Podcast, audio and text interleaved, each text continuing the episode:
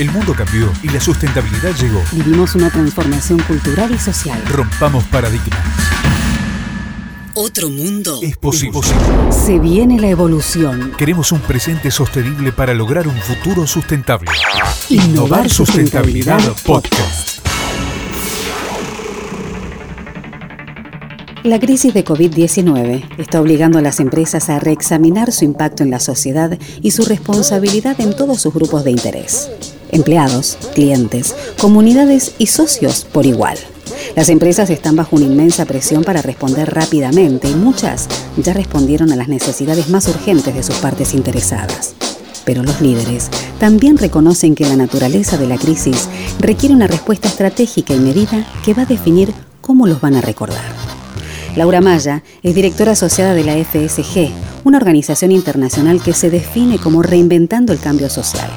Codirige las prácticas en América Latina sobre equidad de género. Con ella hablamos sobre el nuevo paradigma de la sustentabilidad, negocios inclusivos y valor compartido. Las voces que necesitas escuchar para poner en acción las palabras. Innovar, Sustentabilidad, Podcast. Con Patricia Lafrati. Hola Laura, muchísimas gracias por este tiempo que nos estás brindando. Contanos un poquito, ¿se puede pensar de salir de esta crisis que provocó la pandemia en un modelo de negocios inclusivo? Hola Patricia, muchas gracias por tenerme en tu programa. Eh, claro que sí, creo que la pandemia es, ha sido un evento muy desafortunado y que ha afectado a todas las geografías alrededor del mundo, pero una de las cosas que desde FSG rescatamos acerca de la pandemia es precisamente este llamado a repensar el rol que tiene el sector privado en catalizar cambio social. Y pensando en este nuevo rol que puede tener el sector empresarial, creemos que el valor compartido es quizás la herramienta más importante y más poderosa que puede usar una empresa para responder y resolver los desafíos sociales que no solo han emergido a raíz de la pandemia, sino también eh, existían antes y han sido eh, acelerados a raíz de la crisis. ¿De qué hablamos cuando hablamos de, de, valor compartido? La verdad es que en la presentación del reporte de Newsan, donde hubo una gran repercusión por la conferencia que dio Dane, eh, todos eh, salimos como con, con, mucha expectativa sobre esta nueva planificación en los negocios y sobre todo para mirar una nueva forma de desarrollar la economía. Contanos un poquito de qué se trata. Claro que sí, Patricia. El valor compartido es un concepto que desarrollaron nuestros cofundadores, el profesor Michael Porter y Mark Kramer, hace ya más de una década. Y durante los años siguientes hemos trabajado con más de 200 empresas en sus estrategias de inversión social a través del el valor compartido. El valor compartido se centra en cambiar la percepción que generalmente han tenido las empresas de ver los problemas sociales como externalidades y comenzar a verlos como oportunidades de negocio.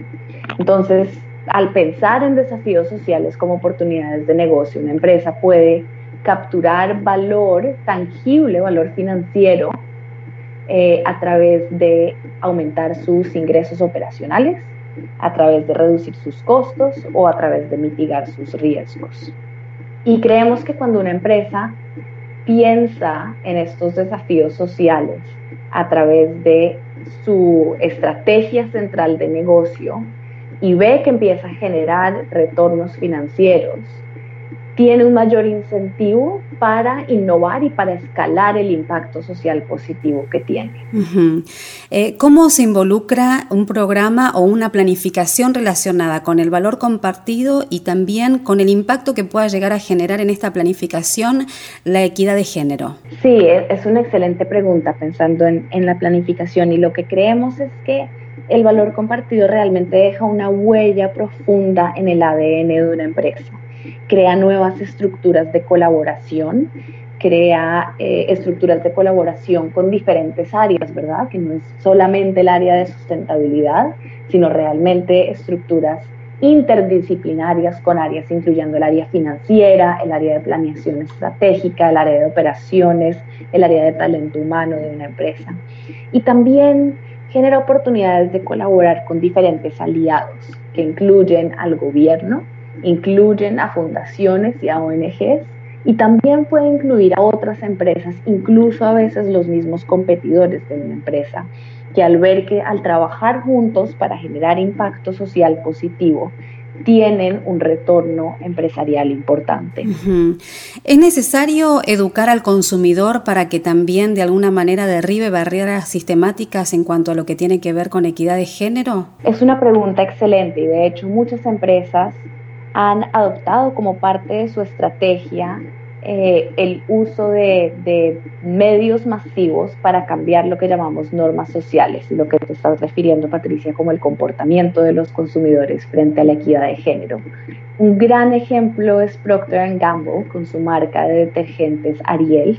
Hicieron un comercial de televisión en la India eh, donde existen profundas inequidades de género que realmente retó al hombre y a la mujer a repensar en los roles tradicionales que toman en las labores domésticas, incluyendo lavar la ropa.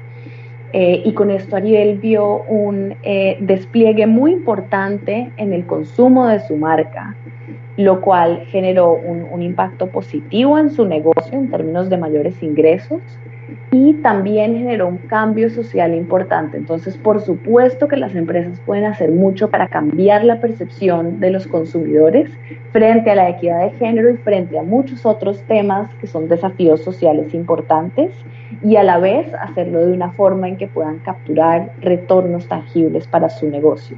Y creo que lo importante de capturar retornos tangibles es que, al, como mencioné anteriormente, al ver la empresa que genera em, retornos financieros positivos e importantes, significativos, digamos, comparado con sus utilidades tiene un incentivo supremamente importante para seguir generando este impacto social. Aquellas empresas que vienen trabajando bajo el viejo paradigma, eh, ¿tienen la oportunidad a través de esta nueva mirada que se le puede dar a los negocios a través de la sustentabilidad de modificar su modelo de negocios y empezar a cambiar y de impactar de una manera más beneficiosa en la comunidad y en el planeta? Completamente. Y no solo tienen la oportunidad de hacerlo, sino que cada vez más vemos que deben hacerlo, ¿verdad?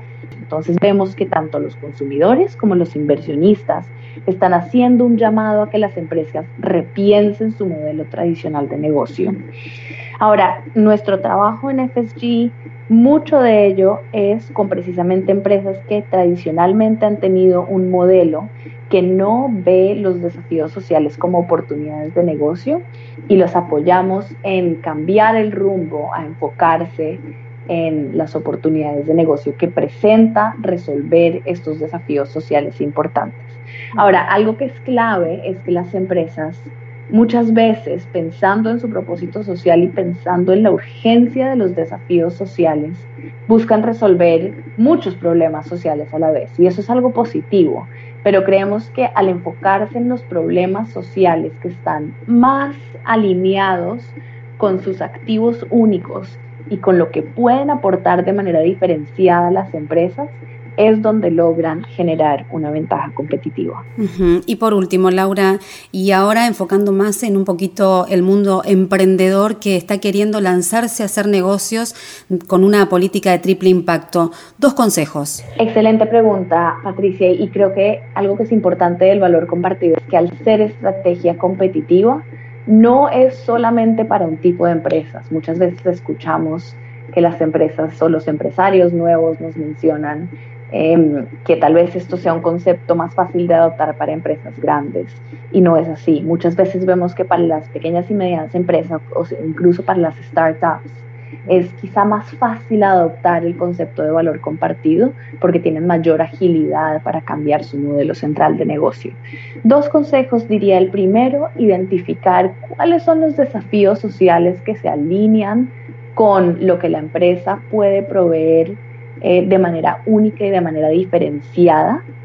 Y el segundo es pensar realmente en el valor compartido como estrategia de negocio y no como algo que va paralelo al negocio.